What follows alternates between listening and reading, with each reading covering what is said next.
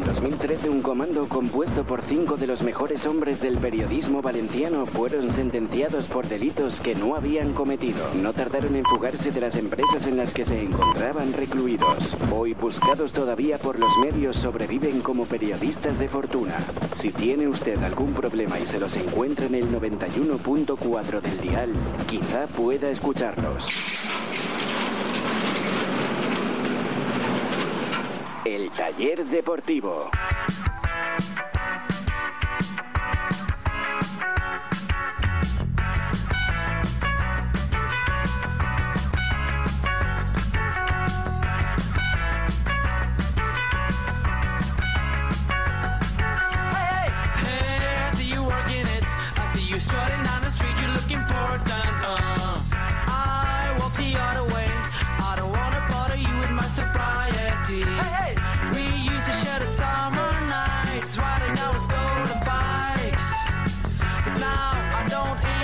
Hola, ¿qué tal? ¿Cómo están? Saludos, muy buenas noches. Bienvenidos al taller deportivo. Esto es Radio Sport. Sintonizan el 91.4 de la frecuencia modulada. Recuerden que también se nos puede escuchar a través de la aplicación para smartphones y para tabletas, TuneIn y también para todo el mundo a través de la página web del programa www.eltallerdeportivo.com. Hasta la una de la madrugada vamos a estar con ustedes para pasarle una revisión exhaustiva a todas las averías, a todas las noticias que genera el Valencia Club de Fútbol. Con el equipo de mecánicos habitual y hoy además con una sorpresa, un invitado de excepción. Está por aquí ya Alex Eras. ¿Qué tal, Alex? Muy buenas. ¿Qué tal? Gracias por eso de invitado de excepción.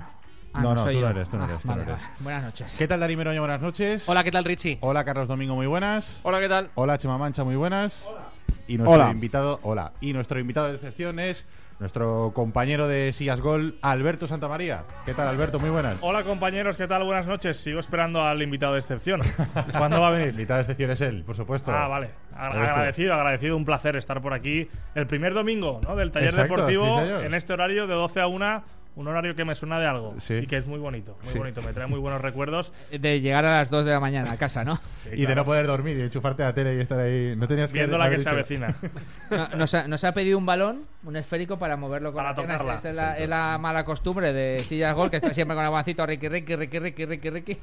Pero bueno, aquí ¿Os ha contado no se ve. Chema Mancha la que hizo el miércoles pasado o no? No, No, ¿qué no se ha contado nada. A un pasito ¿Sabes de qué pasa? cargarse Que- el decorado. Que no me ven. Ah, ¿Tú te ¿cómo, crees? ¿Cómo, cómo, cómo, cómo? O sea, están aquí con tele y no me ven. Somos, somos hombres, quiero decir, estar haciendo un programa de radio y ver la tele a la vez, no somos capaces de hacerlo. Entonces, ya- habla habla por pues- ti, Ricardo. Pues intentó, Carlos, intentó hacer una, una vaselina, Sí, una cuchara. una cucharita, Madre mía. y destrozó el decorado. O sea, no se cayó, pero por un milímetro. Sí, en directo, verdad. en directo. No te creas que era una pausa, no, no. Fue el, el toquecito de calidad de Chema Mancha Pero la culpa es vuestra por poner los balones. no, y por dejarle venir. Solamente una exacto. cosa, eh, habría estado mal por el decorado, pero si llega a ir con el chaleco que lleva hoy, se carga la cámara. De verdad, ¿eh? Yo lo veo Hoy de elegante. chaleco de Muy elegante. De Muy camarero, bonito. de, camarero de, chaleco. camarero de hotel de los 80, ¿eh? Muy bonito el Le falta chaleco, como ¿eh? el monólogo de Leo Harlem ese de los camareros clac, clac, clac, clac, con el boli. El camarero tiqui. Tiqui, tiqui, Tiqui, tiqui, tiqui, tiqui. tiqui, tiqui. Tengo calamares, tiqui, tiqui, morro, tiqui, tiqui. Bueno, vamos a lo serio, que llevamos tres minutos de programa y todavía no hemos dicho que el Valencia no ha podido pasar del empate en Sevilla, en el Sánchez Tijuán. Le han vuelto a expulsar un futbolista. Decíamos el jueves en nuestro último programa de la semana pasada que el Valencia llevaba la negra en sus visitas al Sánchez Pijuán porque siempre que iba le expulsaban a un futbolista. Bueno, pues hoy ha continuado la, la tradición. Han expulsado a Ricardo Costa, minuto 4 de la segunda parte. Una expulsión que ha condicionado claramente el partido porque el Valencia hasta ese momento estaba siendo muy superior al Sevilla. Ha tenido sus oportunidades en la primera parte, no ha matado el partido.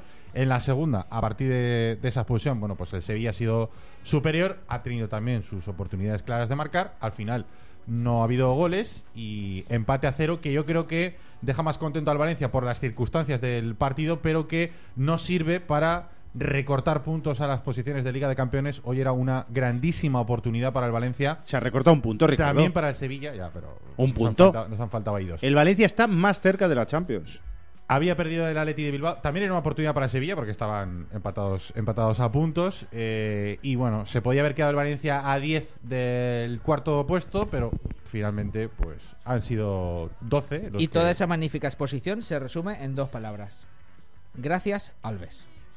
Sí, la verdad es que Alves ha estado. Está muy bien. Alves ha Está estado sensacional. Más Sí, allá del penalti, ¿eh? Espectacular. Pero es cierto que llevamos Peleta. seis minutos de programa y todavía no hemos hablado de quien para mí sin duda marca el devenir del partido para mal primero y para bien después, que es el árbitro, que es Álvarez Izquierdo, árbitro por llamarle alguna cosa, porque este debería de ser todo menos árbitro. Hablabas de las estadísticas, yo recuerdo haberle hecho un reportaje a Ricardo Costa en el que me contaba que en dos partidos consecutivos ante el Racing de Santander el mismo árbitro Álvarez Izquierdo lo había expulsado en dos temporadas consecutivas Pues tres. Fue Álvarez Luego- Izquierdo también. Luego, luego esta es la tercera. No es que sea una expulsión injusta, ni mucho menos. Para mí las dos, las dos acciones son de, de amarilla, pero es cierto, y ahora ampliaremos, que Álvarez Izquierdo ha condicionado y mucho el partido. Para mal al principio por el Valencia, porque ha visto cómo no le señalaba un penalti clarísimo sobre Fegulí. Y después para bien, porque se ha comido tres penaltis en el área de Sevilla, que pa- del área del Valencia a favor del Sevilla, que sí eran, y ha pitado uno, las cosas como son, que no eran. Que no era. Sobre Cherisev. Alberto, ¿sabes lo que pasa? Que te quedas con la sensación, habiendo visto el partido, de que no, o sea, no es que no favorezca a nadie, nunca debe favorecer, pero es que ha sido malo para los dos. O sea, Es que ha, es ha malo. perjudicado al Sevilla muy malo, sí. y ha perjudicado al Valencia. O sea, no ha sido capaz, bueno, hay regularidad absoluta. Es un árbitro malo. Yo me quedo con las declaraciones de Monchi después del partido a los compañeros de Canal Plus, incitando un poco a la tranquilidad, a no presionar en exceso a los árbitros, porque durante la semana es verdad que en Sevilla pero eso- habían Eso apretado lo hacen muchísimo. después ya de- del partido, ¿eh? Sí, bueno, pero más vale tarde que nunca. Quiero decir, al final, si se condiciona en exceso a un árbitro, puede suceder lo que ha sucedido hoy, y más cuando el colegiado en cuestión es malo, pero malo de narices. Hoy ha perjudicado en la primera parte al Valencia y en la segunda clarísimamente al Sevilla. Y sin duda lo mejor para mí el, el resultado y, y- y el resumen que hacía Alex, ¿no? El Valencia con esta alternancia de porteros inicial no acababa de estar seguro en la portería. Pizzi ha apostado por Alves y Alves está devolviendo esa, confianza con, buenas paradas y dando puntos al equipo. Me ha gustado también la, cohesión del equipo. Cómo ha estado junto, cómo ha sido solidario, cómo ha defendido, cómo ha juntado líneas y la reacción de Pichi que ha sido con el resultado en contra, o el resultado no, con el partido en contra por la expulsión de Ricardo Costa, ha decidido apostar por la contra y por estar juntos atrás y, y ser solidarios. A mí eso me ha gustado. Eh, La forma que Yo tenido de saber antes el además, que, eh, eh, perdona Dani, que da la sensación que este mismo Valencia, con estos mismos futbolistas, bueno, salvo las nuevas incorporaciones, eh, con el penalti en contra, con la expulsión de Ricardo Costa, le habría bastado como para tener esas dos excusas para borrarse el partido y Sí. volver de Sevilla con 3-0.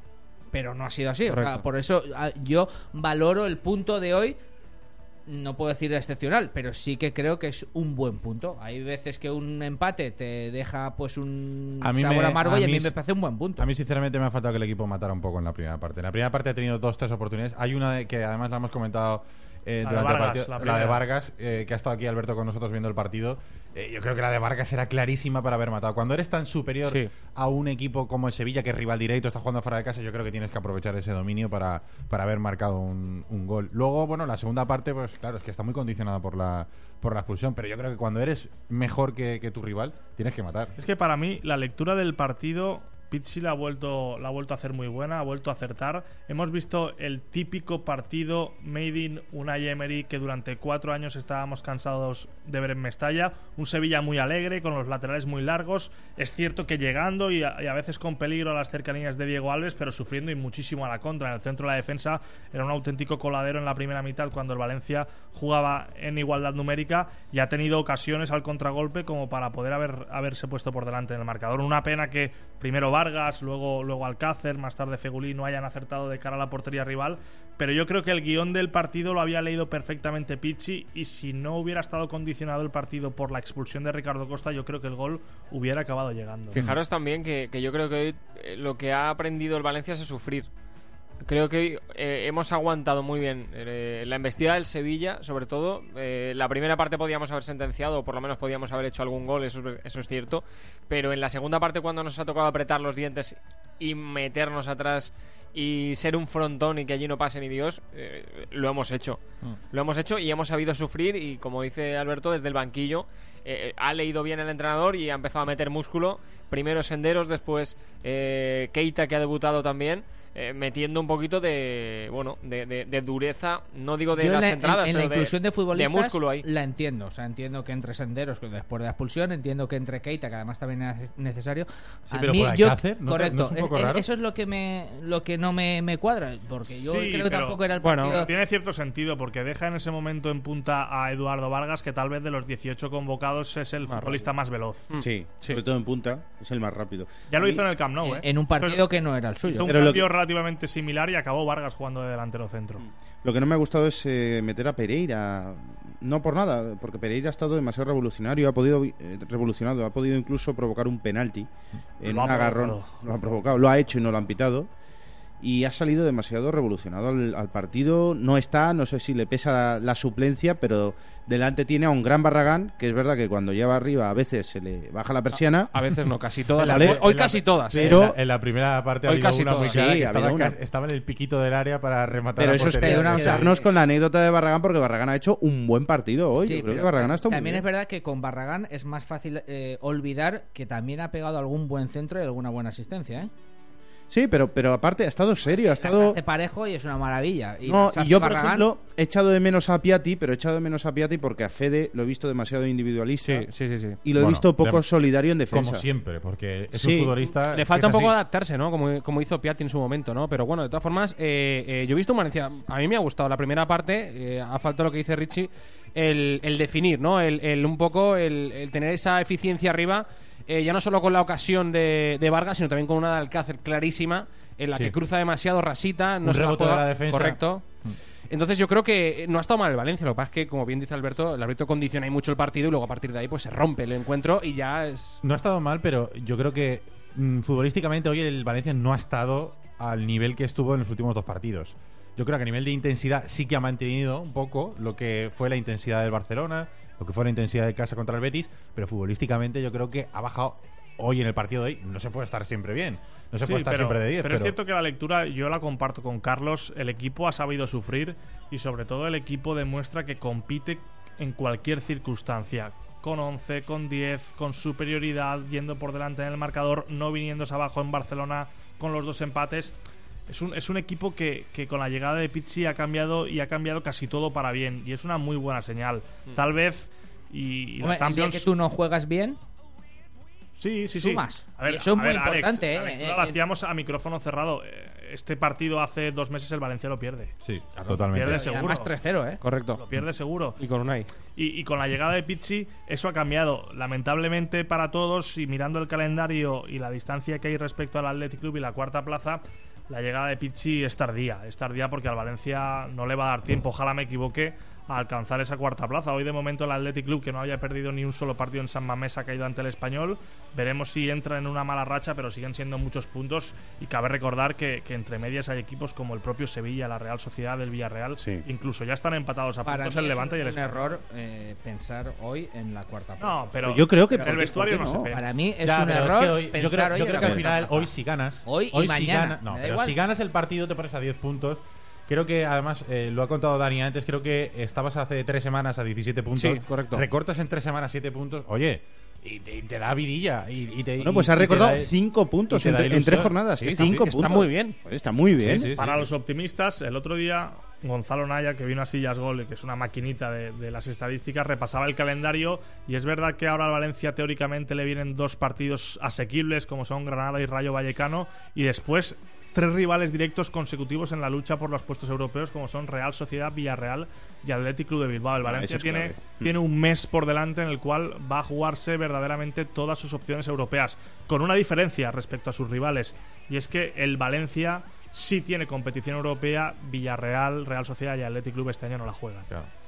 Hay que ganar los próximos. Hay que ganar Sí, los sí. próximos porque son partidos que muchas veces lo ves tan, tan al alcance de la mano, lo- los puntos o la victoria, que te relajas. Y al final estos partidos son los que te acaban o subiendo a una cuarta posición o, entrando en Europa League o, o consiguiendo el objetivo o te dejan fuera. Entonces yo creo que son más importantes estos dos que vienen en liga eh, de lo que puede parecer por el rival. Claro, había perdido también el Villarreal porque estábamos centrándonos en, Todo, todo. en, en Athletic Bilbao. Es que la Todo jornada salía rodado. Falta el- la Real Sociedad que juega mañana. Sí, contra el Málaga. Y bueno, en en la Rosaleda. jornada siguiente, por ejemplo, el Athletic Bilbao juega contra el Betis en el Benito Villamarín, que es un partido hombre, que puede ganar el... Es victoria de la Sí, porque el Betis está muy mal, el Valencia juega contra Granada. No, en fin. está en segunda. El Betis está a 10 puntos de la, de la salvación. Está prácticamente en segundo. Por cierto, en Sevilla no se preocupa mucho del árbitro, porque estoy viendo, por ejemplo, la crónica de Estadio Deportivo, que es el, el periódico sevillano de deportes, y bueno, dice... El- el súper de allí, ¿no? El súper de Sí, allí, correcto. Sevilla 0, Valencia 0, no corta la racha ni de penalti. No hacen en la crónica apenas eh, referencias a Álvarez Izquierdo. Eso es lo que decía Alberto antes. O sea, pita- Álvarez Izquierdo es tan malo que de cuatro penaltis que hay en el área del Valencia, pita el que no es. Sí, pero, pero la, la- la información de Chema y la portada de Estadio Deportivo, la crónica, habla de cuál es el estado de ánimo ahora alrededor de la figura de Unai Emery Sí. del Sevilla. El Sevilla viene de perder tres partidos consecutivos en los cuales le han remontado las tres veces y hoy contra 10 durante 40 minutos y con un penalti a favor tampoco ha sido capaz Algo de que, ganar a como un que rival. nos suena, ¿no? O sea, es, Sí. es algo como que... Sí, que yo- yo nunca- en- entiendo a la afición de- del Sevilla, ¿no? Yo, yo he sido crítico con Unai Emery, pero ni mucho menos he sido de los periodistas más críticos con el entrenador del Valencia. Lo he criticado cuando, cuando he pensado que, que había que criticarlo, pero no siempre por, por costumbre, pero es cierto que es una cosa que no nos extraña, que aquí ha pasado y que la afición del Valencia cuando no tenía muy clara la continuidad de Unai Emery y desde ciertos sectores de, de la prensa española se dudaba del por qué no había cariño a la figura de Unai Emery cuando tres años consecutivos había colocado al Valencia en Liga de Campeones, pues es precisamente por estas cosas. Es que yo recuerdo una plantilla... No, es precisamente, eh, Alberto, porque no ha entrenado ni al Madrid, ni al Rayo, Sí, sí, ni, ni al al Atlético de Madrid. Si no lo entenderían Pero es que clasificar hoy en día al Valencia para la Champions sería un éxito rotundo como cuarto, pero clasificar al Valencia tercero en una plantilla con Silva, con Villa, con Mata, con Marchena, con Baraja, con Albelda, con Albiol, bueno, pues un éxito... Y es clasificarlo, cumplir. y clasificarlo sexto como hizo aquel año. Hubiera sido casi obligatorio. No, pero bueno, aparte de Emery, mira, eh, un trozo, un extracto de la crónica de Estadio Deportivo, hablan de Emery.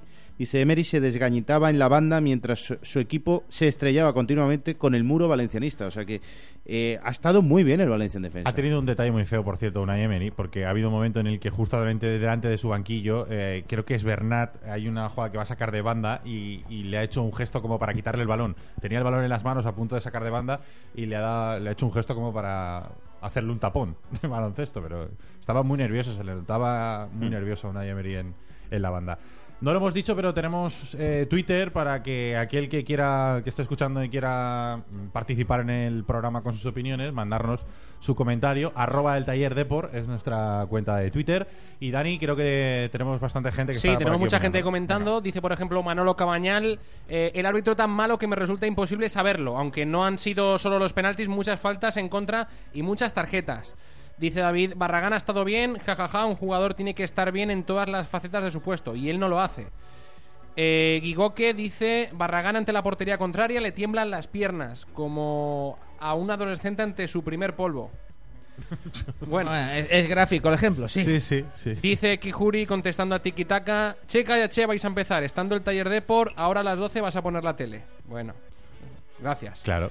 Dice Pues sí. Quique, eh, tanto el Fuji como Alves son titulares indiscutibles, jajaja, Alexeras. El Fuji es titular indiscutible, claro, es insustituible. de Dice José Gil, eh, el que nos roba cada vez que juega es Ricardo Costa. Hombre, hoy hasta la expulsión no estaba mal. Ahí está, sí, no ha hecho mal partido Ricardo Costa hasta la expulsión. Hasta que la yo no sé ese brazo. Hombre, es que eso de hasta la expulsión me hace gracia. O sea, claro, es que después de la expulsión no puede estar ni bien ni mal. O sea, También te- es también un poco... Hasta el momento en el que decide. Despegar el brazo para cortar un balón estando dentro del área. O sea, es que a mí, no sé, será algo instintivo, pero no me cabe en la cabeza que un jugador pueda hacer eso. Vamos a quedarnos ahí porque vamos a escuchar justamente a Rufete. Ha hablado el director deportivo del Valencia después del encuentro, micrófonos del Canal Plus y ha hablado del árbitro. Para nosotros desde aquí arriba un poco riguroso ¿no? El- el- el- la tarjeta porque le había tocado un compañero. Ricardo Costa. Sí, le había tocado un compañero, evidentemente de- ha desviado el balón porque él iba a la trayectoria anterior. ¿no? Seguramente algún sevillista pensará que era penalti por ser dentro del área. Sí, pero eh, como te has dicho han pasado muchísimas cosas en el partido, pero quizá han pasado antes para el Valencia que para el Sevilla. Es decir, en la primera parte también han pasado un par de situaciones o tres situaciones donde el árbitro ha decidido quizá algo que a nosotros nos- no nos ha venido bien y luego evidentemente en la segunda parte ha pasado al contrario del Sevilla, pero cuando le pasa a uno primero, eh, lo anterior seguro que no hubiera pasado. Que tampoco os vais contentos con el arbitraje. No, nosotros eh, yo creo que no debemos de, de- de juzgar o de hablar de los árbitros, pero a veces sí que debemos de opinar de las decisiones que ocurren, con todo el respeto, ¿no? Pero evidentemente es, en la primera parte lo que ha asociado al Valencia hubiera sido otro devenir la segunda parte, no tengo ninguna duda. Trate un poquito de Leo Rufete al, al contestar, pero bueno, ha quedado claro lo que es el, el mensaje, digamos, institucional del Valencia, porque era el representante en este caso de- del- del club eh, en los micrófonos de Canal Plus diciendo que no estaban de acuerdo con la actuación arbitral, diciendo que no había sido expulsión. También ha dicho que no ha sido ni expulsión ni penalti el entrenador del Valencia, Juan Antonio Pizzi. Que condiciona todo el trámite del partido, porque a partir de ahí suceden todos los acontecimi- acontecimientos que usted puede enumerar. Eh, este, es injustamente eh, expulsado. Tanto la primera amarilla como la segunda amarilla de Ricardo Costas, para mí no, no son eh, merecedoras de, tal sanción. Eh, y a partir de ahí, bueno, todas las circunstancias. Eh, Con respecto al penalti, creo que fue bastante claro este, que Bernat creo que es el que está parado delante de la, la trayectoria del jugador, no tiene intenciones de, de obstruir su, su carrera. Pues lo dice claro, Pichi. ¿Para vosotros es expulsión lo de Ricardo Costa? Para mí, sí. Para mí también. Sí. Para mí también. Es Sí. cierto que hay un cambio, como decía Rufete, en la trayectoria del balón, pero también hay un cambio en la trayectoria del brazo de, de Ricardo Costa en el momento golpean su compañero, que creo que era Javi Fuego. Y para mí la primera tarjeta con Vaca es tarjeta porque le pone los tacos a la altura de la cabeza. Yo creo que la sanción de Ricardo Costa en el compromiso del próximo domingo ante el Granada puede marcar el devenir de su titularidad en el Valencia si Senderos hace un buen partido, porque veremos qué es lo que decide el míster en el partido del jueves ante el Dinamo de Kiev, pero si Senderos encadena dos partidos consecutivos rayando a un nivel importante, Pichi ha demostrado que es justo y los que juegan bien tienen continuidad. Rayando a un nivel normal. Le vale para ser titular y, Ya, bueno, y- y bueno, mejorar a dependiendo. Costa. No, no, es que Hoy, hoy, ha, hoy ha estado bien cuando ha salido. No, y en Bien, ¿eh? Estuvo muy bien. estuvo muy bien, pero es que eh, con rayar a un nivel normal ya mejora el nivel de Costa hoy por hoy. Sí, sí. La verdad es que Costa tiene estas Que cosas. si raya un nivel Fíjate- sobresaliente o notable, mejor. Pero es Fíjate que, que Costa está en el partido estaba jugando bien. O sea, yo lo de- es que lo de estirar el brazo en esa jugada es que no lo entiendo. Pues fijaros una cosa, yo estaba, eh, estaba recordando las jugadas ahora mismo y, y estoy eh, en A parte, mí en parte de acuerdo. la primera yo estoy de acuerdo en parte con vosotros y ahí voy, porque la segunda sí, porque eh, ahora mismo estamos hablando de esa segunda tarjeta porque es la segunda, si fuera la primera tampoco tendría mayor historia, es una mano y, y es tarjeta y ya está, tampoco hay mucha historia, pero la primera es verdad que le pone los tacos a la altura de la cabeza, pero es que se tira el, el sevillista, Mm. se tira en plancha a la altura de su rodilla. Es Entonces, claro, eh, el, el tema es que no levanta la pierna excesivamente. El que baja la cabeza a la altura del césped es el Sevilla, el, jugador del Sevilla en este caso. Entonces no sé yo hasta qué punto la primera es, es amarilla. De todas maneras, también te digo, yo creo que la expulsión no ha sido nada... em, sí que he visto expulsiones más eh, claramente perjudiciales porque no lo eran. Yo esta tampoco creo que haya... Es verdad que toca el partido, es verdad que, que nos perjudica, pero lo era. Es decir, es mano y, es tarjeta y a la calle, ¿qué vas a hacer? Y hablando de la defensa, para mí el que continúa excelso a un nivel superior al del resto de, de sus compañeros es Jeremy Mathieu. Lleva, lleva dos meses en los cuales hemos vuelto a ver aquel Mathieu que como central y con Valverde de entrenador nos sorprendió a todos, incluso al, Cha- al seleccionador francés. incluso está, yo creo que este año, en, en estos dos últimos meses, incluso superior al nivel que Está, está rayando un nivel excepcional y la verdad es que yo no le tenía ninguna fe. Yo tenía dudas, yo tenía dudas con Mathieu, sobre todo respecto a, a su condición física, ¿no? A, a ese tendón que no acababa de recuperarse nunca y que como consecuencia del dolor fue el propio Jeremy Mathieu quien recordemos a, al Mr. eh, Jukic le pidió en pretemporada jugar de central porque cada vez que lo colocaba de lateral el sobreesfuerzo de las carreras le provocaba dolor como Sí, central está primero rindiendo se lo pidió y luego dijo que ya no quería jugar más de lateral. en la previa ante el español, efectivamente. Pero es cierto que en esa posición que requiere un, un esfuerzo físico menor, Matías está rindiendo a un nivel para mí hoy para poder volver a la selección francesa. Es que está rindiendo también que está en la, en la lista previa. Sí, en la, en la preselección. Sí, es sí, cierto. está en la preselección de Deschamps. O sea, que, que que fijaros si está, haciendo en un buen el- papel. En el 11 europeo este de la página No, donde no, estaba no. Barragán la semana pasada. No, que atiéndeme. mejor que no pongan a ninguno. eh, Hacéis mucha coña con Barragán, ¿eh? No, no, no. Yo- no, yo no. soy muy de Barragán. Yo es que aquí no sé por qué la chifla con Tú eres, Barragán. muy, ¿eh? tú eres muy de muchos, me parece a mí, ¿eh? Yo soy muy de Antonio. Tú eres muy de muchos. Yo recuerdo, yo recuerdo además un una noche en Sillas Gol estaba Chema que analizamos los futbolistas que acababan contrato en 2015 y yo de aquella tertulia fui el único que dije que yo no renovaría a Joao Pereira porque creo que es un futbolista que ha dado su máximo en el Valencia, que no se le puede reprochar absolutamente nada porque cada vez que sale al campo se deja la piel, pero que técnicamente es un futbolista limitado y como lateral derecho titular del Valencia, yo firmaría a otro, a un lateral titular y renovaría a Barragán durante tres o cuatro años más porque creo que es un buen suplente. Y, y en el Valencia actual le ha ganado la tostada al portugués, para mí de forma muy clara. Y Pizzi y así lo ve también. Yo, acuérdate, era el único que estaba de acuerdo contigo en eso. Sí, sí, sí, sí. Pero, Ya, pero, el pero no problema- por el demérito problema, de Alberto, Joao. Hay que está- vender a- hay que vender a Joao problema, Pereira. Alberto, es que él está de acuerdo en si es gol, por la mañana ya dice otra cosa. y No, por no, no, no digo otra cosa, Alex. O sea, eso lo man- es que a Joao Pereira está sobrevalorado. Yo creo que está sobrevalorado como defensa. Creo que es un jugador que da lo que tiene. Ojo, que no, no culpo a Joao Pereira de no darlo todo en el, en el campo, porque da lo que tiene, pero creo que defensivamente hace aguas. ¿Sabes qué pasa, Chema? Yo creo que en un momento en el que eh, era el equipo era muy mediocre en cuanto a actitud, Correcto, es, una gran- es un gran él, análisis. él, eh, levantaba, subía mucho el nivel de actitud. ¿Por qué? Porque era, es un futbolista que, yo estoy de acuerdo con lo que decía Alberto, que técnicamente es un poco limitado, pero actitud no se le puede reprochar nunca nada. Es un tío que va al 200% en todos los De, partidos. de hecho, Richie se le puede reprochar que vaya excesivamente Claro, eh, hoy, por motivado. ejemplo- Hoy, hoy iba al 200% y a veces te pasas de frenada. Incluso en un partido hoy muy normalito de, de Vaca, que yo no sé si ha sido normalito porque no ha estado bien o porque Matías lo ha secado, que creo que es más lo segundo que lo primero. Sí, sí. Vaca es un futbolista que ofrecieron al Valencia en el mes de marzo y que Braulio, al que yo defiendo en muchas ocasiones, dijo no. Y el Valencia se equivocó. El Valencia con Vaca de tenido delantero.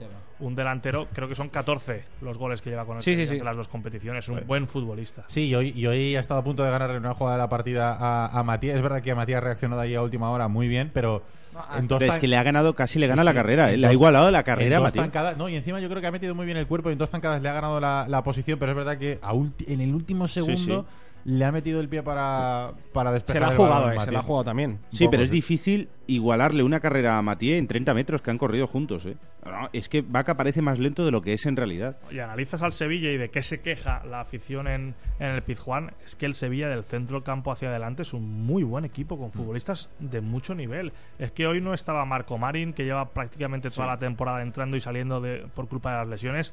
Rakitic está a un nivel de, no sé si estrella europea, pero a un segundo escalón de, de los mejores europeos en, en su puesto.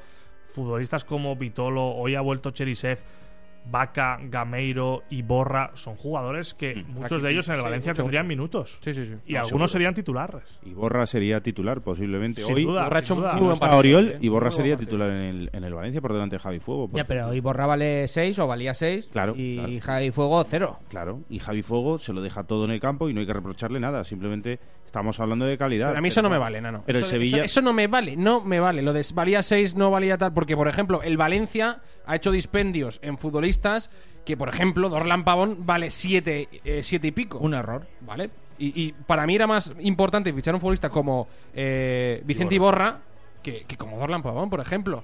en ese sentido. Posiblemente Es sí. que a mí lo del dinero no me vale. Pero es que eh, cuando ya tienes a Javi Fuego gratis, quizá eh, el problema es gastarte luego eso en Dorlan Pavón, que es donde nos ha acertado. Pero si tienes a Javi Fuego gratis, quizás no necesites gastarte, quizás no, para mí no necesitas gastarte 6 en Iborra. Pero- que es posiblemente mejor Mm, es que Javi Fuego. decir, Es que no son Casi seguro. Es mucho más completo.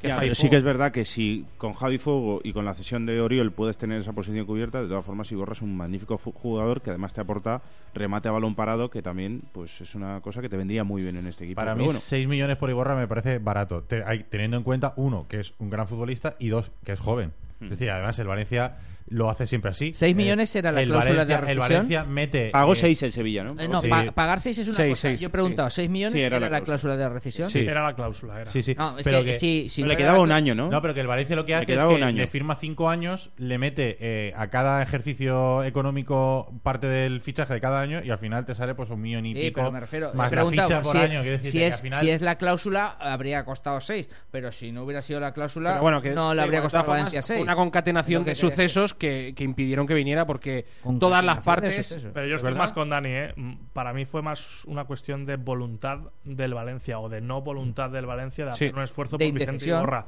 Y ya no hablo de firmarlo esta temporada porque a malas Iborra yo creo que no hubiera salido nunca en dirección al Valencia del Levante porque Iborra iba en todo momento a serle fiel al que para siempre será su equipo y será su afición. Pero si el Valencia hubiera negociado de otra manera la posible salida de Iborra, yo no sé si esta temporada, pero estoy convencido que en el ejercicio 2014-2015 Iborra hubiera defendido la camiseta del conjunto blanquinegro, pero el Valencia se equivocó a la hora de gestionar una operación que sinceramente yo en muchos momentos la vi hecha, totalmente hecha. Fíjate que estamos en el postpartido del Valencia-Sevilla y dos ligeros palos a, a Braulio Vázquez. El de Vaca que ha salido por aquí y el de. Eso que es medio braulista, Alberto, ¿eh? No, no, y el de pero- Iborra. No, no, no, no lo digo por él. No, eh, no, pero Alberto, voy más allá. general, ¿eh? Dos ligeros palos y el palazo de Pavón. Que también Pero, pero yo, yo sinceramente creo que en la operación Iborra, Braulio es quien hace más fuerza para intentar Sí. traerlo a Valencia. Y es desde el club los que primero Manuel Llorente a mitad de año y después Amadeo Salvo paran esa operación porque creen que no es momento de, de hacer frente a un traspaso, ni siquiera de negociar una posible salida la próxima temporada dándole cierto dinero al Levante para que no fuera que no se entendiera como un robo de tu estrella para jugar en el equipo rival. Se hubiera podido llegar a un entente seguro, pero yo creo que el Valencia, primero Llorente y después Amadeo Salvo, no actuó bien. Y no sé si Braulio hizo toda la fuerza que, que tuvo que hacer, porque realmente Braulio sí creía en el fútbol. Como pasó cuando el Valencia fichó a Vicente y Sí. además en el Levante, yo creo que eso lo tienen asumido. Yo creo que en, el, en, el, en el- esas cosas de, de- del Levante habría que aprenderlas. Pero yo no hablo decir, tanto, tanto del club, sino del futbolista. El futbolista no iba a salir a malas del Levante hacia el Valencia nunca. Nunca. Claro. Sí, probablemente. Nunca. Pero me, me refiero que al final el Levante tiene muy claro lo que es. Es un equipo que mm, mm, es li- muy limitado económicamente y sabe que tiene que vender. Yo no digo que nos comparemos con el Levante, pero sí que me da un poco de envidia en cuanto al Valencia de tener las cosas claras. O sea, de que el- una entidad como el Levante tiene las cosas claras, A ver, Richie. sabe lo que es. Y en, y en el Valencia muchas veces yo creo que no sabemos lo que, lo ¿Quieres que decir, somos. ¿Quieres decir que Manolo Salvador sabe que tiene que firmar un portero sí o sí para la próxima Por temporada? ejemplo. Claro. Y, lo por tiene ejemplo. claro. Y que la No, no, cláusula no, no, de. Pero voy más lejos. Eh, Manolo Salvador tiene claro el año pasado que Munúa no va a ser el portero de este año y que su portero va a ser Keylor Navas. Es- y, y sabe que el año que viene Keylor Navas no va a estar en el Levante. Y que Es decir tiene que firmar un portero Claro, titular. y no pasa nada. Y no pasa nada, lo tiene claro. En el Valencia, un día, una Ahí está semana. Guaita. Una semana somos pobres y a la otra semana nos gastamos 12 kilos en un, en un central. 12 que 15, puede ser- 15, 15, o 15 kilos en un central. Es decir, es que no sabemos qué, qué somos. Somos pobres, somos ricos, eh, Más somos divertido así, vendedores, somos compradores. No, pero a ver, eh, lo que el Levante tiene claro se demuestra en la propia cláusula de Iborra, que es de 6 millones. claro, claro. Que es una cláusula Para venderlo. muy para venderlo que aceptaría cualquier equipo, Claro. a pesar de que le quedaba un año de contrato. Eh, tú le pones una cláusula de 20 y lo vas a vender por, se- por 5, pero si le pones una de 6, Claro. igual sí que hay puja por el futbolista. Entonces eso, como lo tiene claro desde el principio, Claro. pues lo hace bien. Bueno, es mañana, ¿no? De 3 a 4, ¿no? Exacto, sí, Laura Notes mañana te saco. 12 y 32. Vamos a hacer una parada para la policía. Re- eh, recordamos en Twitter, si nos quieren decir algo, arroba el taller Depor. Y tenemos el Paella Kit, ¿eh? Para sortear. Eh, exacto, tenemos el Paya Kit para todos los que participaron el- en el programa del jueves, que estén pendientes. La que pregunta puñeta. Luego diremos el nombre. Tenemos pregunta puñeta, pregunta pelota para Alberto Santamaría y luego alguna cosita más del, del partido. Yo os quiero preguntar si habéis echado de menos a Piatti en el, en el partido. de hoy. Situado en el centro de Valencia, restaurante El Taurino Dasí, cocina de mercado, productos frescos y de calidad. En El Taurino Dasí tienes la mejor cocina mediterránea a unos precios muy competitivos. Prueba nuestros arroces, pescados, carnes o nuestros mariscos. Estamos en la calle General San Martín 12, detrás de la Plaza de Toros. Entra en nuestra web y reserva. Allí verás nuestra amplia oferta gastronómica. Y si lo prefieres, llama al 663 73 09 64 o consulta en nuestra página de Facebook. ¿Cómo consigues tener siempre la ropa tan limpia e impecable? Es cuestión de tener oro, chatina. Ah, claro, te gastas un dineral en tintorería. Que no, chata, que no, que no te enteras. Teniendo siempre en casa detergentes líquidos oro. Ah, tendré que probarlo. Pues la que prueba repite. Ay, qué cosas tienes, Arturo. Si tienes oro, tienes un tesoro.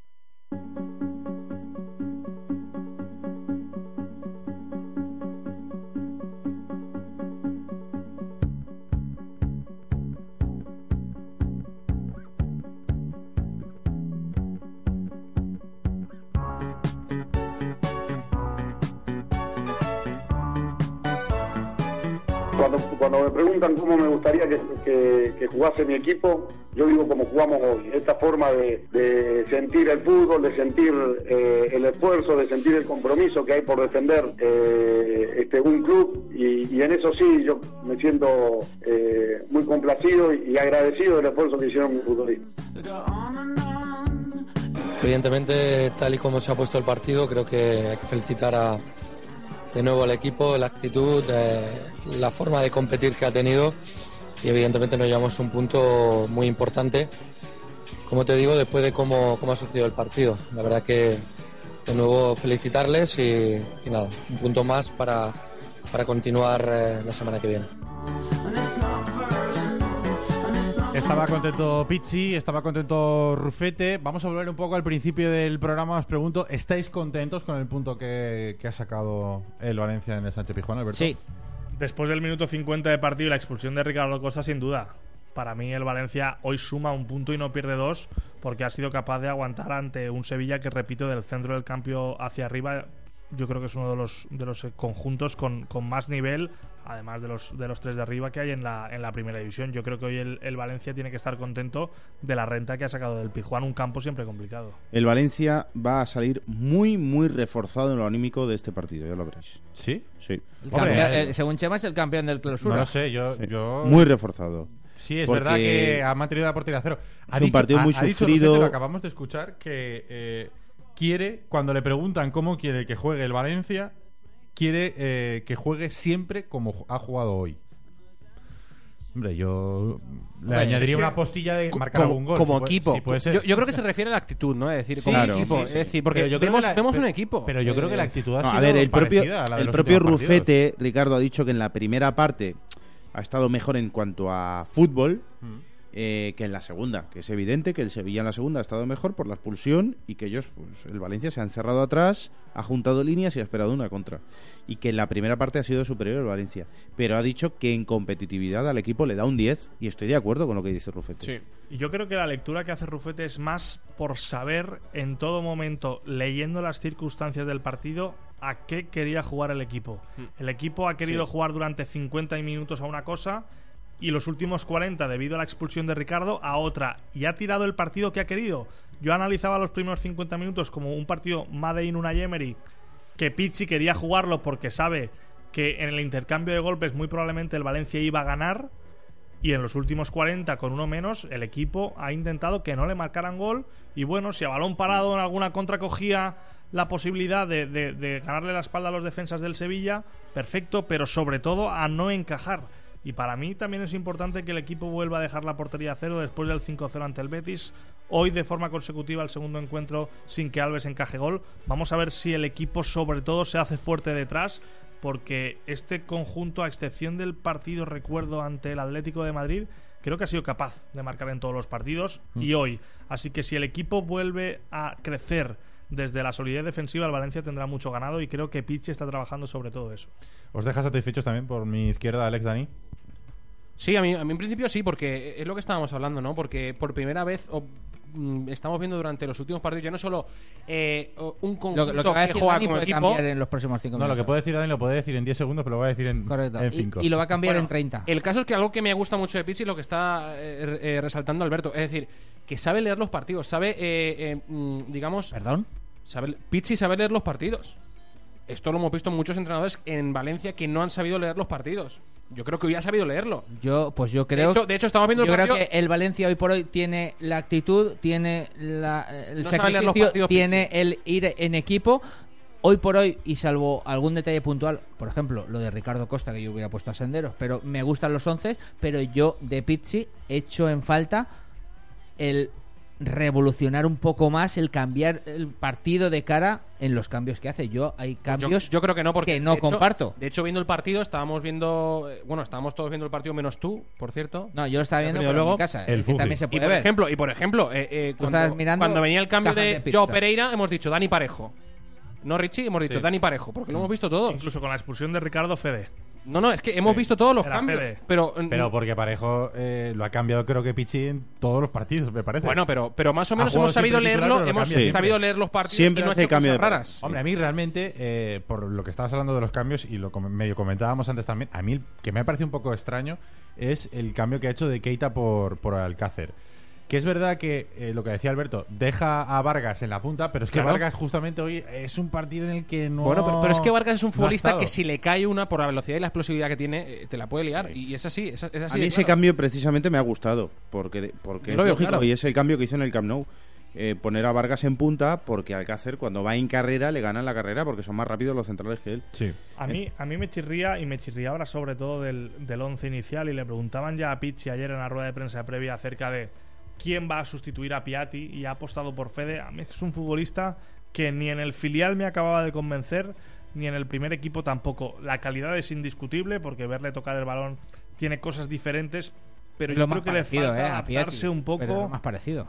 No, no. En cuanto Ah, a no, ¿quién? posición y que es zurdo, pero Posición, no es zurdo un bajito. extremo. Ya está. Coño, No es- hostia, ¿y de qué estamos hablando? De ser lo más parecido. eh, ¿Cómo- eh, eh, eh, sí, pero- Eh, eh, eh, eh, eh, mañana- te van a escuchar tus hijas la Alex, verdad, de. Había Tranquilo. alternativas, se podía colocar a Vargas a, a- a pierna cambiada, incluso adelantar a Bernat y colocar, no lo sé, o a Jonas de media punta y, tirar a uno, no lo sé, pero a mí es que Fede es un futbolista que repito que ni en el filial la temporada pasada me acaba de Pero ese es otro debate. Pero lo más parecido futbolísticamente no es lo que dice el de bajito, eh, argentino y zurdo. Lo más parecido futbolísticamente Es Bernat. en la plantilla. Es Bernat. A Piatti, lo más parecido Vale, futbolísticamente pero es ya cambias entonces eh, con no- posiciones. No. Ya no, no tienes lateral. No tienes alternativa. Exacto, no hay alternativa, pero lo más Bueno, pero parecido- subir a Gallá. No, es- sí, Está. Bueno, pero ya mover muchas. Pero- pero pero bueno, mover muchas piezas. Mira, Piatti- no de Piatti- no a, Salva Ruiz. a 12 equipos. a 12 Piatti es un jugador mucho más solidario, que defiende mucho más que Fede. Pero que no estamos menos, comparando pero a Piatti futbolísticamente. con Fede. Bueno, O sea, pero no se parecen ¿qué en nada porque parecido si no está Piatti, digo yo, simplemente. porque porque Fede eh, se las tira todas. A mí lo que me consta que se planteó Pizzi al conocer en el entrenamiento del sábado que Piatti no estaba bien era la posibilidad de volver al dibujo del Camp Nou con tres en el centro del campo. A mí no me hubiera parecido del todo mal. No, hubiera estado en el bien. centro del campo, bien con la alternativa de Mitchell junto a Parejo y Javi Fuego o apostar Y por Keita Keita de inicio. inicio. Yo si creo que- está el Malí para jugar los, los 90 minutos, que tampoco lo sé. Pero Yo creo que no ha hecho eso porque Keita no está para jugar 90 minutos. pues es posible. Si no, Keita era titular hoy. A mí me da la sensación de que en Kiev, partido de ida, frío, un campo que muy probablemente no estará en buenas condiciones, apostará por, por jugar con tres en el centro. Sí. Y más ¿Jugará sin. Keita? Yo creo que sí. Sí. Yo creo que si no Keita Mitchell y después Keita. Yo creo que Parejo va a descansar. Es que Keita igual Puede ser. meterle meterle tanto minuto en, en Kiev, no sé si, si se lo dará. Bueno, Pero puedes ser bien, titular y cambiarlo en la segunda parte. Siempre Sí, puede, ser eso, o, o al revés, o jugar lo que ha dicho eh, Alberto Mitchell Mm. y después que lo que lo que lo meta eh, para jugar los, no sé, 20, 30 últimos minutos. El que no está ni se le espera es Jonas. Bueno, la cara con la que se ha ido al, al banquillo cuando ha visto que no iba a salir, Yo Va- lo com- es para lo- analizar, ¿eh? Lo comentaba la semana pasada. Vamos a ver cómo gestiona el Valencia o cómo gestiona Pizzi en el vestuario el tema Jonas. Si sigue sin jugar, porque en algún momento no sé si saltará en una rueda de prensa. le llegaba el morro, Richie, le llegaba el morro a la punta de los pies. ¿eh? Yo estoy convencido de que el jueves es el 9 de Valencia. Descansará Paco y, y Jonas será el delantero. Como nueve, que es donde Sí, sí, sí, es en, este dibujo que está planteando Pizzi, es en el único sitio donde, donde creo que vamos a poder Sí, verlo. porque ¿eh? una de las alternativas hoy sin Piatti era colocar a Jonas y ni se le ha pasado por la cabeza al entrenador. De hecho, luego ni lo ha sacado, ¿no? Hemos visto una imagen como venía eh, Jonas cabizbajo, ¿no? Cuando ha llamado a Joao Pereira. Sí, es el momento. Pero es que no encaja. Es el momento de que está hay dos futbolistas del Valencia calentando en la banda y queda solamente un cambio. Y eh, el segundo entrenador llama a uno de los dos y no te llama a ti. Y es cuando vuelves al, al banquillo diciendo, bueno, pues ya resignado un poquito de que no vas a jugar. De la, de la lista europea, de los tres eh, futbolistas, bueno, de los tres, mm, hay más, pero al final de los tres que llegan a última hora, de Keita, de Vinicius, de Vargas y de Senderos, al final eh, el que se queda fuera es... Se quedaron fuera Vinicius y y, Bezo. y Bezo, ¿no? Bueno, Bezo se queda fuera habitualmente. Pero, Cierto o sea, que hoy pero- pero que eh, refrenda más porque si le vas a dar descanso al Alcácer solo está Y, casi, y casi hoy bien. descartes han sido Bezo y Víctor Ruiz. Hablando de Víctor Ruiz, Ojo a eso, ¿eh? el, el Mm. jueves Ojo, le preguntaba yo a Amadeo Salvo acerca de Otamendi. No vamos a entrar más en el tema, yo creo que está bastante, bastante hablado y claro. Pero una de las reflexiones que hace es: es que, claro, si hubiéramos fichado un central como Otamendi que no puede jugar la Europa League, que creo que sí la podía jugar por, por reglamentación, pero es otro debate. Yo también lo creo. Yo solo he pensado Creo no, lo dijo. creo no, la puede jugar. La podía jugar, Porque ¿verdad? el Porto jugó Champions. Claro. Puede jugar la Europa League, pero suponiendo que eso fuera verdad, la frase fue: Claro, imaginaos que se lesiona Ricardo Costa y no tenemos un central para unas hipotéticas semifinales de Champions. Y yo pensé en Víctor Ruiz. Escuchando eso. Claro. Sí, Y dije: Bueno, pues nada.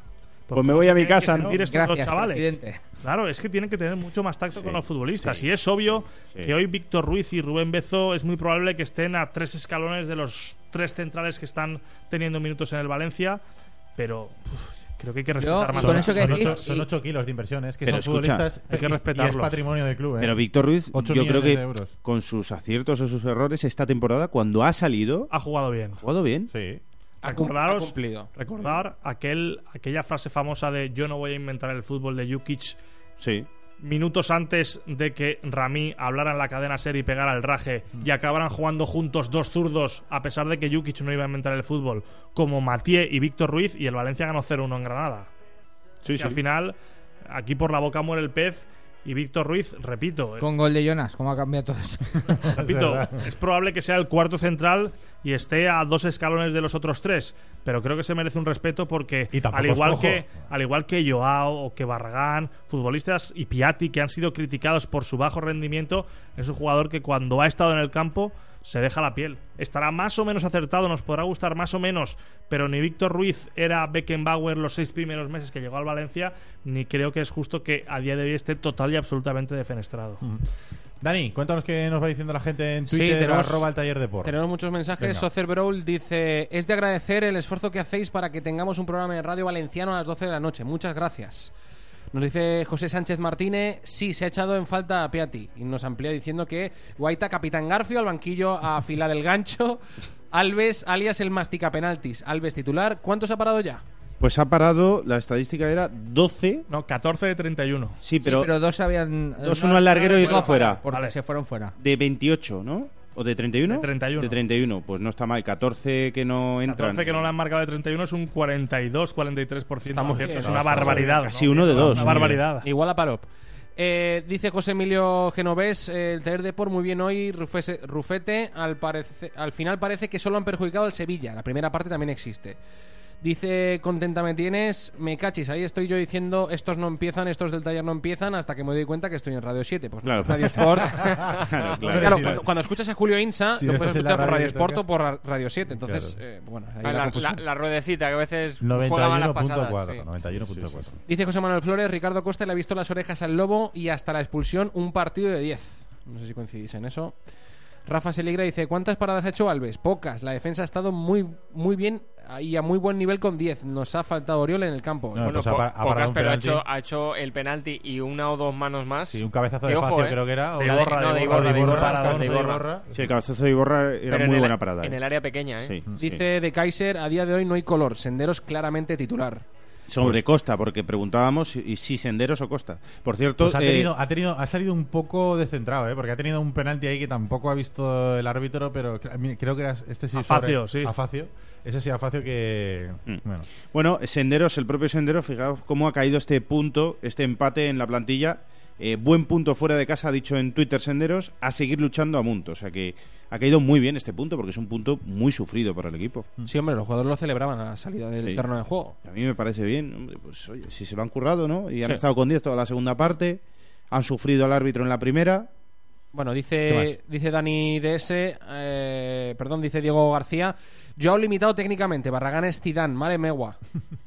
Eso por un comentario que hemos dicho antes. No, no, no. es y- que- y yo, yo, yo que soy de los defensores de, de Barragán, obviamente Antonio Barragán no es, no es Zinedine Zidane, pero aquí en una economía de guerra como es la actual del Valencia, yo no sé dentro de un mes cuál será, pero hoy es una economía de guerra. El Valencia tiene que apostar por futbolistas con fichas excesivamente no muy altas. y, Como entre, y entre Joao y Barragán hay una diferencia, creo que son de 700, 800 mil euros anuales. Quiero decir, es mucho dinero. Mm. Y el rendimiento que dan uno y otro no es tan dispar. Yo Claro, me quedaría con, claro. con De hecho, dos ha recibido dos más- kilos, ¿no? Dos kilos y medio. Tres, tres más, más siete, más 700 en variables. creo. De hecho, Barragán ha recibido casi más ofertas que Joao Pereira. no, Pero, pero tú fíjate esa diferencia. O sea, yo joven, creo que creo, hay que es exigirle. pero no es internacional. Pero hay que exigirle también en función de eso. Si un lateral derecho cobra 800.000 euros más que el otro, habrá que exigirle mucho más a Pereira. Después en el campo a los dos hay que exigirle, pero eh, yo creo que hay que exigirle un nivel de responsabilidad Mm. mucho mayor. Y sin embargo, a mí me está gustando más Barragán que Pereira. Pero el rendimiento de, de Ricardo Costa, por ejemplo, que es cuestionable, y es cierto que ha tenido partidos más malos que buenos esta temporada, pero ¿por qué el Valencia se quiere deshacer de Ricardo Costa en la última hora de mercado? Porque es el futbolista que más cobra. Porque Claro. hoy Ricardo Costa, que no está bien, es mejor central que Víctor Ruiz, pero el Valencia no quiere deshacerse de Víctor Ruiz, quiere deshacerse de Ricardo porque cobra un pastizal. Hombre, Víctor Ruiz tampoco va mal de sueldo, ¿eh? También es cierto. Creo que es un kilo limpio, ¿no? ¿Te parece? Muy... Bueno, Yo- tenemos yo más. Estarías triste tú, ¿no? Por lo que dijo Salvo el otro día, ¿no? Con un 10%. kilo limpio. Exacto. Pero bueno, ya el- eso al final es el fútbol y, Sí, sí. y estos sueldos. Y, No, no, no es culpa suya. Claro, Dice, Miguel Don Poli, este tío ha perdido el norte, refiriéndose a Emery y a la foto que hemos colgado en, en Twitter. Ni Mira- tiene mira la vergüenza ni foto, la visto, visto, he visto con el Fuego, tapón de, de Lichuk. El otro, leía, leía además un comentario por Twitter de, de un oyente que decía, y creo que con, con certeza, que a Schuster le cayeron dos partidos por hacer una cosa similar. Vamos Sí, a sí, ver sí. si el comité entra de oficio ahí. Sí. Dice Jesús García, el fútbol son sensaciones y este equipo da gusto verlo. Paella Kit. Oye, por cierto, que no se nos olvide, ¿eh? que Sí. tenemos que dar el, el nombre. Nuestro amigo Jorge Almela dice, lo preocupante es que el fijo sea un lateral reconvertido, refiriéndose a Bernat. Eh, Carlos Blanco dice el titular debe ser Senderos. Refiriéndose a, a o a Matías, será, ¿no? a Matías incluso. O a Matías. Lateral reconvertido a central. Sí. Que es el fijo de los dos, de la pareja central. Vale, Ah, bueno. gra- gracias, Dani. No, no, por si se refería a Bernat de lo de que tenía que jugar por, por, por Piatti. Porque es el que más se le parece. Eh, dice Quique, eh, ya se lo habéis oído a Pizzi, ojalá no vuelva a jugar en el Valencia Ricardo Costa. Y pone un tuit que ha colgado antes sobre Ricardo Costa. Carlos Domingo hace pelota sobre el programa. Dice, ya estamos en pleno análisis del Sevilla-Valencia con Alberto Santamaría, haciendo la pelota a Alberto Santamaría para que se lo lleve así al Eh, gol. No, no, no, no. Se peloteo nada, esto es Sí. así. ¿Quieres ir así, la- ¿qué quieres ir así al gol? Se cree el ¿Quieres ir- Además, yo no mando en sí al gol. Yo Vaya. estoy ahí de vez en cuando. ¿Has visto cómo no era por eso, No, es Dani? que, es que como trincan todos los programas, pues quiere trincar también ahí. No, perdona, o sea, atiéndame. el dial ese es el que tienes a tu izquierda, ¿eh? ¿Alguna cosa más, Dani? Os tengo que preguntar. Sin si- su derecha. Yo, no, yo voy, pero no trinco. Sobre todo. algunos. Bueno, sigue, Dani. Ya para acabar, Rafa Casi mejor. Seligra dice Barragán es capaz de irse de tres y central segundo anfiteatro. Muy rápido, ¿habéis echado de menos a, a Piatti? ¿Alex? Hombre, pues eh, tanto como echar de menos, no, pero yo Alex diría- especialmente sí porque lo tiene en el comunio. Bueno, sí, mira, ahí, eh, Es verdad. o sea, los partidos de los Yo te- viernes están yo destrozando el comunio. Malditos partidos de los viernes del señor Tebas. Eh, yo, sobre todo, echa de menos, no creo que sea un futbolista tan imprescindible lo futbolístico, pero sí por lo que decía Chema, ¿no? Por la entrega y porque también estaba, mm, lleva dos, tres meses inspirado de cara al gol. No sé, pero ha metido tres, cuatro, cinco goles que al Valencia le han sido muy, muy útiles. Y ahí el Valencia no está hoy por hoy, en mi opinión, para desprenderse de, de ninguno o para decir que no juega ningún goleador. A tus compañeros de emisora les has contado que yo me retiré en lo más alto de Comunio después de arrasar una temporada que me los llevé todos. Sí, sí. Todos, arrasando. es ¿eh? cierto, Mucha es pasta, cierto. eso es verdad. Sí que levanté pasta, sí, Mucha año. pasta. Te la digo porque fu- fui yo el que te la tuvo que pagar y mucha pasta.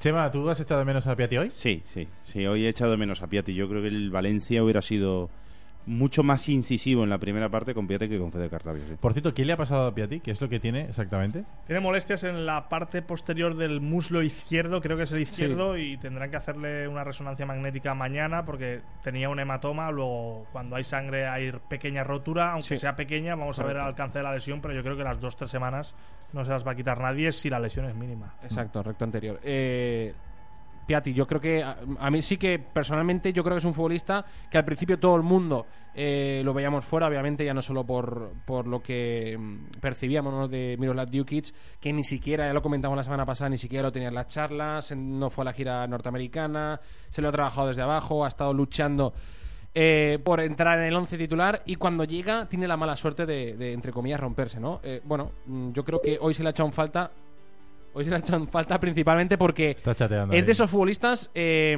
que, digamos, aportan, eh, cuando están bien, eh, aportan algo diferente, ¿no? Y aportan velocidad y en el esquema de Juan Antonio Pizzi la velocidad, la explosión, el eh, tener un futbolista rápido y de esas características zurdo, la verdad es que puede aportar mucho. Yo sí que le he echado en falta. Yo tengo ganas de ver a Vinicius, ¿eh? A ver, a ver qué tal. Sí, hay curiosidad, ¿eh? Y Yo creo que el otro día Mestalla se quedó con ganas. El cambio obligado hizo que, que no saliese Vinicius y... y Pero en teoría, hoy por ejemplo que Pues yo no sé cuándo, falta- ¿eh?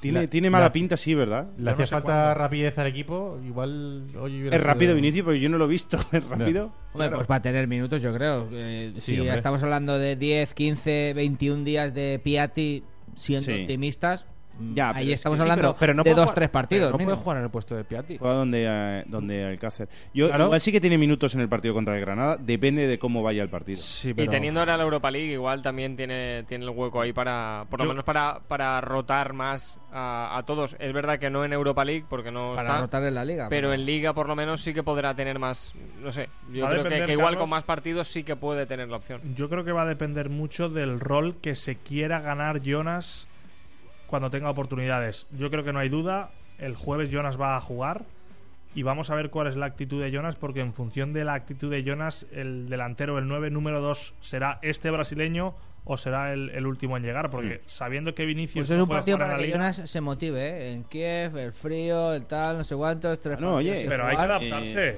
hay que hacerlo todo. Son profesionales. Igual no, que, eh, que que- muy probablemente tenga minutos Joao Pereira y tendrá que demostrar ante el Dinamo de Kiev que quiere quitarle el sitio a Barragán. Esto Estamos hablando de Piatti como un futbolista imprescindible y no hace mucho en Y un hoy- partido precisamente eh, de la Copa de, de la Europa League en, en Krasnodar. en Krasnodar. Fue ahí como estos decían que por qué se lo lleva si iba a ser un comparsa y acabó siendo titular y acabó un poco cambiando. Por cierto, aquel día jugó después de que cuando todavía, y ojalá vuelva algún día, existía Radio Nou, los compañeros contaron que Piatti estaba dispuesto a bajarse el sueldo, que se lo había propuesto Amadeo Salvo. Del amaguito. Eso es como cuando. Y no se lo ha bajado. Ni se lo va a bajar. No, eso es como. Pero, Pero alguien se Alberto, creyó si eso. es como cuando yo, Yo llamo me a lo mi creí. compañía de teléfonos. Chema Yo me lo lo- creí. Chema ¿Eh? se lo creyó. ¿Tú te creíste No, que no, se iba a bajar el ¿cómo se sueldo? Sí, creyó? soy Sí, un romántico.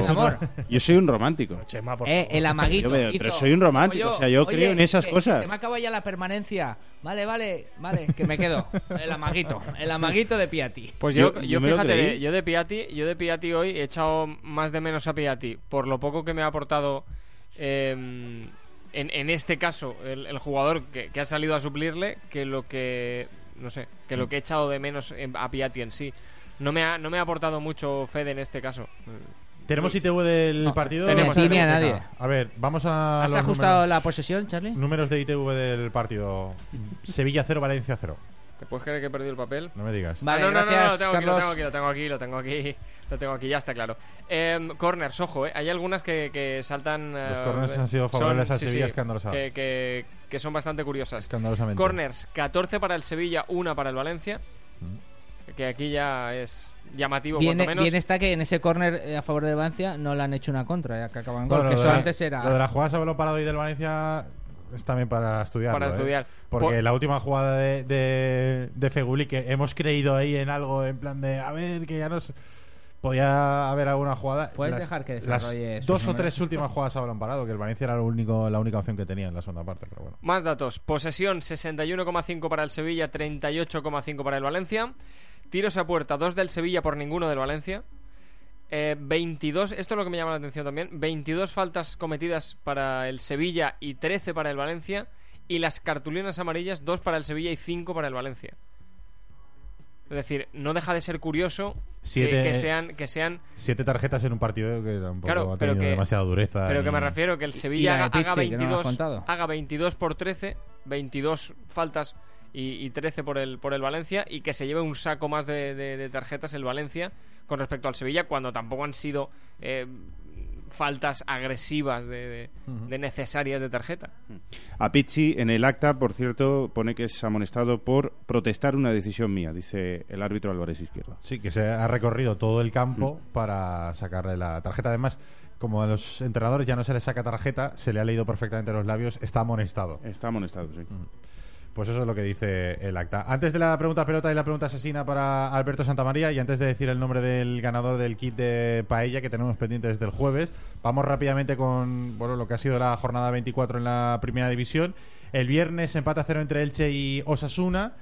Pero si hacemos un programa en directo, ¿para qué me cuentas El un resultado del viernes? hombre, Eso, pues eh, por- que- claro, eh. Para el comunio. Cuéntanos del Levante, ¿eh? Para el comunio, el, el sábado Atlético de Madrid 3, Valladolid 0, Levante 1, Almería 0, Barça 6, Rayo 0, Villarreal 0, Celta de Vigo 2, Era la suya. La Granada suya 1, ahí. Betis 0, Se lo ha Getafe preparado. 0, Real Madrid 3. Carrusel. Ya que lo he sacado, lo tengo que decir. Atlético de Bilbao 1, Español 2 y 0 entre el Sevilla y Oye, el pues Valencia. ya que ha sido de hoy, podías contar Y el, falta el uno. resultado del Valencia femenino que ha mañana, jugado hoy. mañana, No, el mañana- Valencia me está mejor no decirlo, ¿eh? He dicho Valencia Creo, femenino. creo haber visto por Twitter que la portera del Valencia femenino ha parado también un penalti, como digo Alves. Menudo un volado teníamos ahí, ¿eh? Mm. Gran reportaje. Para sí es gol. Mañana se juega Los el. Málaga, Málaga Real Sociedad en el estadio de la Rosaleda a las 10 de la noche. la tuya. Sigue arriba el Barça, el Real Madrid y el Atlético, 60 puntos los tres. La otra plaza de Champions la ocupa el Atleti de Bilbao con 44 puntos. Y el Valencia- quinto el Villarreal 40, sexta la Real Sociedad con 37 y está séptimo y octavo el Sevilla y el Valencia con 32. También tienen 32 el Español y el Levante, que es Español noveno y Levante décimo. Bueno, yo creo que Europa League sí, ¿no? Hombre, yo creo que sí, además teniendo en cuenta que el séptimo va también a la, a la Europa League, por aquello de... La dinámica del equipo, cómo está el resto. El Villarreal tiene muchas bajas, ¿eh? Y, le- y Está, le y está, costando. Está está- flojeando sí. últimamente y está flojeando también el Ya, ya se esté viniendo arriba. Y ojo, a la, No, de verdad. y ojo a la, a la Real Sociedad, que yo creo que esto va a ser, eh, Alberto, un poco por, co- por de dónde salimos los dos. Me, me da un poco a mí el tema de, de Gonzalo Naya siempre, hacer los números eh, y mirar los partidos y todas estas cosas. Eh, la Real Sociedad viaja a Málaga mañana, Mm. pero recibe al Barça y va al Pizjuán. Eso es Ojo. importante. Calendario complicado. Ojo a los tres próximos partidos de, de la Real Sociedad que, que hay que tenerlo en cuenta porque coincide además con los dos partidos más accesibles que tiene el Valencia en lo que eh, resta de calendario a corto plazo. Pues a mí, de los equipos que hay por delante del Valencia, si me tuviera que quedar con un 11, con un 11 inicial, me quedo con el de la Real Sociedad. Me parece un muy buen equipo que juega muy bien al fútbol. Y arriba esos tres no tienen... Y hablo del 11 Sí, porque pegada, ¿eh? hay un suplente que lleva tres partidos sin jugar de titular y que todavía no ha dicho que se quiere marchar de San Sebastián y me sorprende. No sé si tardará Mm. una semana más en decir Sergio Canales que no está a gusto y que se quiere ir. Vamos a decir el nombre del ganador de la paella. Si me Chema, ¿lo decís un número, Venga, Ay, Alberto, un número. ¿Un número de qué? ¿El número inocente? El sí, número un número inocente. del 1 al, del 1 al 45. A partir del 45, 16 o así ya empieza a costarle A contar. partir del 16, Hombre, no, No, que, no, quieras, que- ¿eh? que a partir del 16 a Chema Le le, está cuesta, costando. cuesta. El 11, del- para que El no 11, conteste. El venga, 11, el venga, 11. el 11. Uno, el dos. 11, el dorsal que no le dieron a Piatti, le pusieron el 2. Ahí está. Si hubiera dicho el 2, él estaría más contento. Vale, pues el ganador es Xavi. Xavi, que mandó... Bueno, El jugador del Barça y campeón del mundo de la Eurocopa ¿Cómo- que quiere la paella kit. ¿Cómo se llama la cuenta? Eh, Anakov. Se llama la cuenta. eh, mandó un tuit arroba al taller Deport y eh, yo quiero el paella kit del taller Amunt. Este es Xavi, pues Xavi este es Xavi. Este es Xavi, ¿no? Este es Xavi, Xavi, Xavi. Xavi Mancha. ¿Me podéis explicar en qué consiste el kit, por favor? El kit de la paella. Bueno, bueno, bueno, eso es un misterio. Eso... Lo- Es- lo- luego te lo enseñamos, pero es, Es una, es una caja en la que va todo lo necesario para hacer una paella. Pero todo lo necesario es que lleva Precocinada. Eh, la, lo que es la sartén, lo que La es paella, la, la paella, el recipiente. lo que es el arroz, lo que es el pollo, el La caldo, cuchara de madera, las servilletas. las servilletas, Solo eh, lo que no te ponen es la compañía, porque es para dos. el y- triángulo y luego tiene también la leña para hacer la leña también. Una barbaridad. Eso es una Sí, sí, barbaridad, sí. es, una barbaridad. Es- para espectacular. Quedas como, como un señor. Espectacular. Venga, eh, que estamos fuera de tiempo ya. Pregunta pelota y pregunta asesina para Alberto Vale. Santamaría. La pregunta pelota es para Dani Meroño, que es el pelota ¿Quién del grupo. empieza? ¿Empiezas tú? Pero Bueno, pr- primero la complicada, ¿no? La complicada primero, venga. Claro. ¿Quieres hacer la complicada? Yo no, era Alex. Era no, Alex te, no te mojas. Bueno, eh, ahora que eh, sois también una referencia televisiva nocturna, quiero que con la mano en el corazón ¿Referencia de qué? eh, me digas, yo creo que es, sin lugar a dudas, Chema Mancha, pero creo que debe salir también de ti, porque lo hemos hablado también en privado. ¿Quién es el peor vestido de todos los invitados que van a es que la- Tú lo has comentado, que Chema Mancha... Me lo has puesto, me lo has puesto votando. Hubo un- una indumentaria post balón de oro del señor Don Manuel Montalt que es para hacérsela mirar. La del pantaloncito rojo. Palonzalo- era- iba de rojo entero, pero ningún ni las zapatillas, ni el pantalón, ni la camisa eran de la misma tonalidad de, de rojo. Era, era un homenaje a Leo Messi. No, eh, en, Era la variedad en defensa- cromática del En rojo. defensa de Manuel Montal, debo decir que hay 105 tipos de rojos, que es, de- es fácil, pero bueno. Es mañana viene, complicado. mañana viene, ¿no? En teoría. Vale, pues mañana. mañana Ponerle el corte de voz, Mañana por se lo favor. ponemos. Mañana se lo ponemos. Venga. parte. Y la pregunta puñeta, pues está, va a estar clara. Exacto. La pregunta pelota te la va a hacer como siempre, Dani. Oye, Dani, yo quiero mucho a Manolo, eh. Bueno, Alberto, ya teníamos ganas de tenerte aquí porque eres un periodista quere- Queremos terminar hoy. Pero te a eres un periodista, eres un periodista joven, un periodista que se lo ha trabajado. No le dirás eso que tú de pequeño le escuchabas, porque no me cuela. No, porque he tenido Se la lo dices a todo el mundo. He tenido la oportunidad de crecer con él, trabajando, eh, yendo a los entrenamientos. Y haciendo, haciendo algún trabajito juntos. algún- Ojo, ojo. A ver si la que, pelota- a que ver si la también es pelota- horario, es horario de llevar a los Correcto, al colegio. haciendo algún trabajito juntos.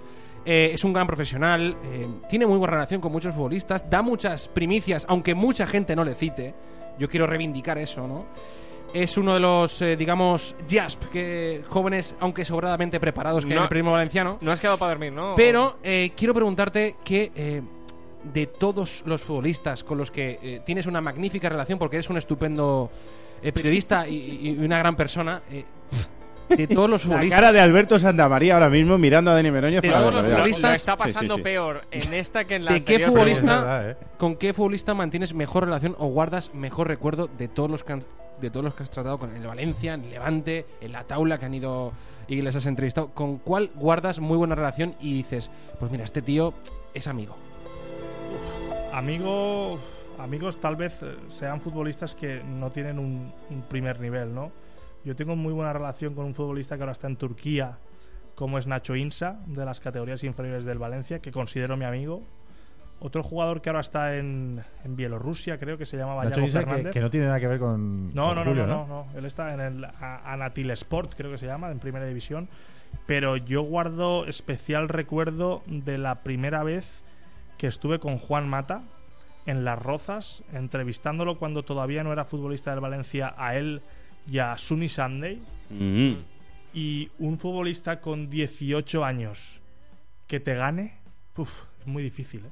Es muy difícil. Y luego Mata es y ha llegado a ser una referencia a nivel mundial de esto del fútbol y que ahora está ni más ni menos que en el Manchester United y siendo campeón de todo.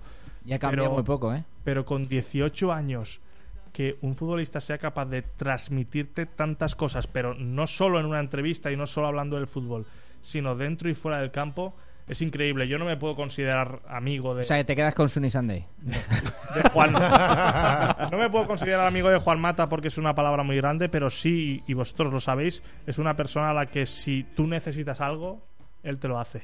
Él te lo hace cualquier cosa. Y estamos hablando de una figura mundial. Y eso en el fútbol es muy, pero que muy complicado. Igual luego buenos recuerdos de muchos otros. Yo- La sensación con 18 años que daba Mata, yo también cuando hablé con él la primera vez, digo, este es un chico muy bien educado. Yo siempre lo he dicho, yo creo que es, Es de, los de las mejores personas, de los mejores futbolistas persona que ha pasado por el Valencia desde que yo trabajo en esto prácticamente, desde hace 15 años. Sí, yo la categoría mejor. personal de, de Mata, de esa integridad, de, de ser un tío 10 dentro y fuera del campo, para mí es comparable, y hoy lo hemos nombrado, a, a Vicente Iborra. Son Sí. futbolistas que se salen Hmm. de lo común, que, que son personas por delante de profesionales y que tratan a todo el mundo por igual y que ellos, por ser futbolistas y ganar lo que ganan, no se consideran más que tú y eso es muy complicado. Fija- Yo, yo destacaría en Eh, esa, que nos tenemos que ir, en esa terna- estamos muy a gusto porque son ya... metería otro también al Guaje, Villa. Yo no tuve tanto trato con él, por eso no, no, no me puedo mojar. Pero del Guaje me habla muy bien, igual que de Santi Cazorla. También, también. Fíjate que esta rapidísima, eh, va, va de Mata, además va, de- va del tema. De. Las últimas fallas que, que estuvo Mata en, en Valencia, eh, vino a, a- a cenar a mi falla por cuestiones. Eh, estuvimos, estuvimos ahí cenando en ¿Un mi falla. No, no, no, pero espérate. Eh, este año. Acabó la, acabó la cena. ¿Y cuántas habría, cuánta gente podría haber en el, en casal? No, ha dicho cuántas. Pues ¿Cuántas? 400, 300 eh, en el casal. 300 autógrafos. Firmó a todo el mundo y se hizo fotos con todo lo que creo que estuvo dos horas ahí haciéndose fotos y no puso ni una mala cara en todo el rato que estuvo allí haciéndose Charlie, fotos Charlie, y firmando. ¿eh? Charlie, ¿y, y qué me dices de Mitchell? Un genio. Mitchell, un genio. Punto pelota. Ahí no soy objetivo. Pero, pero mata mejor o peor que Michel. No te, ahí no voy a, ahí no voy a entrar. Ahí no voy Oye, a que entrar. nos vamos. Michel es mil veces más gracioso que Mata. Sí, mil sí, veces. Sí, sí. Oye, Fenomenal. Alberto, que un placer haberte tenido aquí con nosotros. Que por ¿Vais a invitar más o no? Por cuestiones Hombre, de curro. cuando quieras. venir los domingos, porque por Claro. cuestiones de curro A estás mí en- los domingos de partidos a las 9 me viene perfecto. ¿Sí? Pues Sí, oye, así veo el partido aquí tranquilamente, Pero, rodeado de buenos oye, amigos. deja algo de pizza. Sí, porque si hacen pan bocata de pamploneje, vamos, que... Pues nada, Alberto, que un placer y que vaya bien tema Sías Gol, Mediterráneo Televisión. ¿Cómo Seguro que la sí. cosa? ¿Va- Seguro que sí. va Estamos bien? contentos, muy contentos, porque la verdad es que tenemos un feedback muy grande con, con la gente. Cada día nos ven, nos ven más telespectadores y, y solo podemos quedar que, que las gracias y, y seguir así. Y, y os espero a todos por allí algún día. Y prohibid, Alex y Chema han pasado. prohibid los chalecos. Exacto. No, no, no. No, no, pero Pero se han de verdad. moda, ¿eh? No. El otro de día, verdad, hazme caso, prohibidlos. hace 10 días, Huguito Ballester también me vino con un. Pero era un ¿Chaleco? chaleco de Aston Martin que le habría costado la bromita. Ojo, eh. Huguito Ballester ha sido el topic, en España ahora mismo en Twitter porque ha colgado una foto de eh, un incidente en el campo de Rosario Pero Central cuenta- en Argentina cuéntalo, pero cuéntalo. en el que un perro ha entrado en el campo y se ha puesto a cagar en el área Muy buena. directamente. Pero, Entonces- Huguito, ¿qué hiciste? Sí, ¿Qué sí. hiciste? Entonces ha colgado la foto y bueno, ha tenido como 600 o 700 retweets y es tres- trend topic en España ahora mismo. Pues nada, Alberto, un placer tenerte y aquí estamos para lo que quieras. Nos vemos algún domingo más antes de que se acabe la temporada, seguro. Claro que sí. Gracias, Alberto, y a vosotros os veo mañana. Gracias, Adiós. Chema. Eh, Gracias, Carlitos. Gracias, Dani. Venga. Gracias, Alex. Nos vamos. Mañana, a partir de las 12 de la noche, estamos de nuevo con ustedes. Y para los de la repetición, mañana a las 8, se quedan con Emilio Navarro. Hasta mañana.